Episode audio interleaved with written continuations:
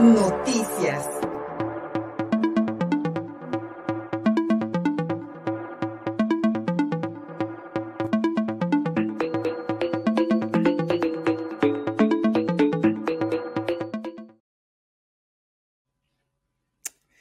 Seguimos con las, con las noticias porque eh, ayer, ayer se dio a conocer que habitantes del municipio de Ayotosco de Guerrero, en la Sierra Nororiental de Puebla, reportaron a las autoridades locales el hallazgo de restos humanos en las inmediaciones de la escuela Rafael Ávila Camacho, esto en la cabecera municipal de Ayotosco de Guerrero, muy cerquita de Teciutlán, entre los municipios de Huitamalco y Tenampulco. Al lugar, ahí en Ayotosco, llegaron agentes de seguridad pública estatal y municipal para resguardar la zona. Ahí tiene usted las imágenes terribles del el lente de Antonio Morán Mora, nuestro compañero y amigo periodista, en el que se puede ver estas, esta cabeza, estos restos, tal parece que también manos de un hombre, y esta manta colocada en la reja de entrada de la escuela primaria Rafael Ávila Camacho.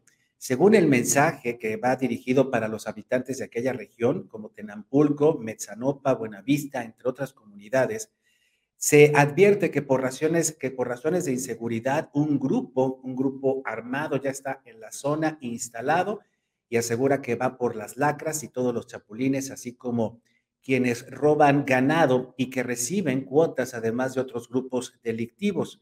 En un comunicado de prensa, el ayuntamiento de Ayotosco negó que funcionarios reciban dichas cuotas y lamentó la situación geográfica de este municipio, su colindancia con Veracruz, lo cual dice permite el paso de bandas delictivas por su territorio. Y ha sido una explicación que ha dado incluso también el gobernador de Puebla, Miguel Barbosa, respecto a otros actos delictivos en la entidad. También lo recuerdo con Rafael Moreno Valle cuando se le cuestionaba sobre el, sobre el y aseguraba que era un problema federal de bandas venidas de otros estados que venían a delinquir a Puebla.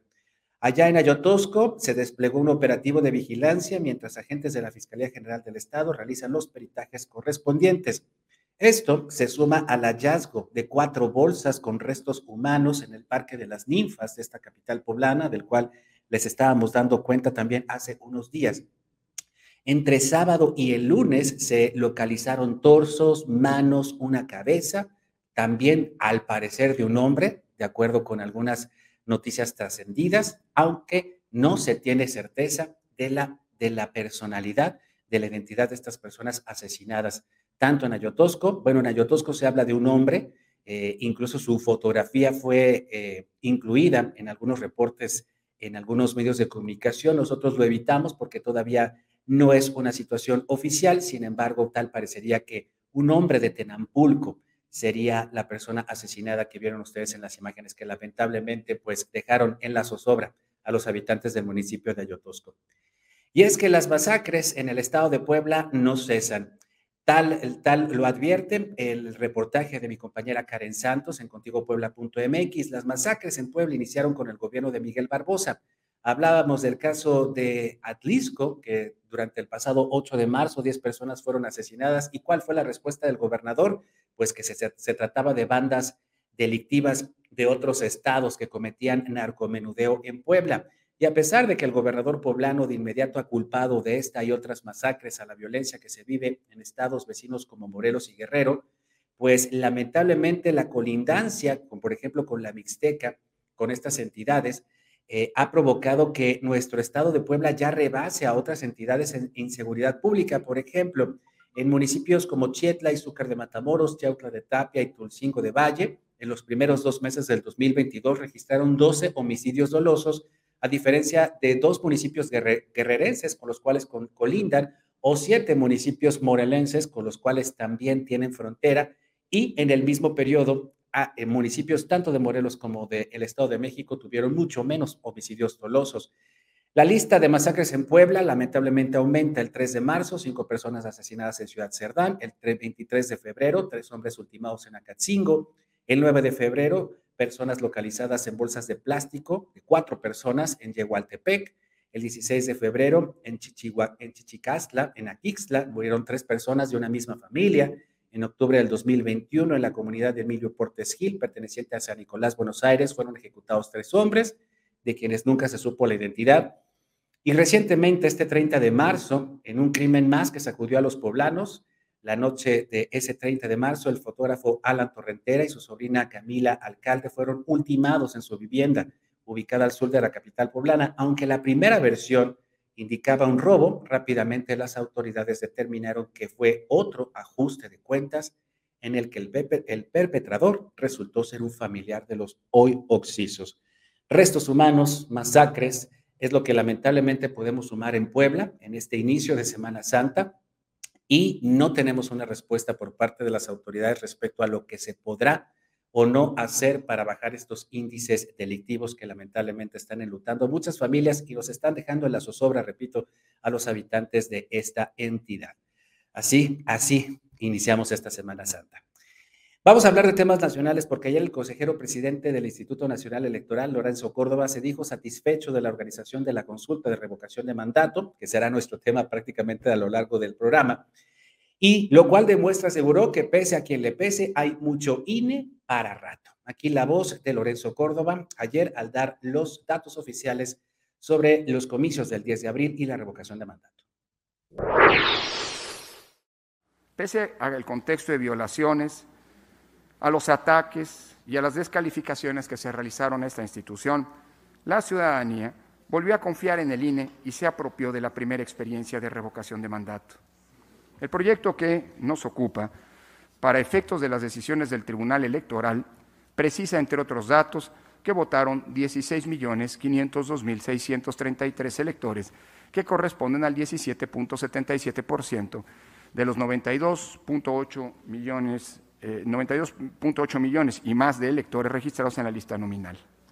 El proyecto de acuerdo da cuenta también, además de los resultados, del trabajo puntual que realizó esta institución a lo largo de siete meses. Habla de, no solo del proceso complejo de emisión de las normas, lineamientos, en fin, de todas las definiciones que tuvieron que tomarse incluso antes de que la, el Congreso de la Unión finalmente aprobara la ley de revocación de mandato con 454 días de retraso. Habla del proceso de impugnativo eh, que eh, propició esa, eh, ese, esfuerzo normativo a cargo del instituto. Habla de la exitosa primera etapa de capacitación que contó con el respaldo del 230% de ciudadanas y ciudadanos que necesitábamos para poder integrar las mesas de casilla, es decir, casi 700 mil frente a los 787 mil que necesitábamos. Habla también de la segunda etapa de capacitación exitosa y que culminó con, el nombramiento, capacitación eh, eh, y designación de todas y todos los funcionarios que necesitábamos para instalar las mesas de votación. Da cuenta también del exitoso proceso de instalación de casillas que alcanzó el 100% de, la, eh, de las mesas de votación programadas. De cómo el conteo rápido, una vez más, fue un mecanismo exitoso en la proyección de los resultados, tanto de la información relativa a la participación, a quienes votaron por revocarle el mandato al presidente, porque continuaran el cargo y los votos nulos, Hoy con los datos finales de los cómputos distritales podemos observar una vez más cómo todos sin excepción los resultados finales están dentro de los rangos proyectados por el conteo rápido, inyectando certeza, transparencia y confiabilidad de este proceso. Da cuenta también de los obstáculos, afortunadamente, eh, eh, de los obstáculos, de las irregularidades, de las violaciones a la ley y de los intentos afortunadamente infructuosos por descarrilar el proceso que se sufrieron en los meses pasados, así como de los problemas presupuestales que como institución tuvimos que enfrentar y superar para poder llevar a buen puerto al final la exitosa revocación de mandato.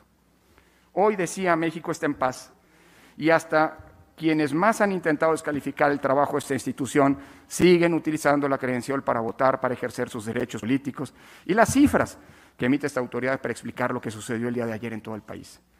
El INE cumplió una vez más, como siempre lo ha hecho desde su creación, con su responsabilidad de garantizar que cada persona inscrita en la lista nominal puede ejercer libremente el sufragio y garantizó la libertad de quienes decidieron participar. Y respetamos, por supuesto, a quienes decidieron no hacerlo. El INE demostró con la revocación de mandato que es una institución constitucionalmente autónoma, independiente, que por más presiones y amenazas que reciba, es capaz de seguir siendo un árbitro imparcial y confiable para la inmensa mayoría de la sociedad mexicana. La voz de Lorenzo Córdoba, consejero presidente del Instituto Nacional Electoral, sigue siendo una de las instituciones más confiables y más respetadas por parte de la sociedad mexicana. Nada peor que perderla. Regresamos después de esta pausa. Seguimos transmitiendo a través de YouTube, de Facebook y de Twitter. En las, redes, en las tres redes sociales nos encuentras como Contigo Puebla. Regresamos. Síguenos en Facebook y en Twitter. Estamos contigo, Puebla.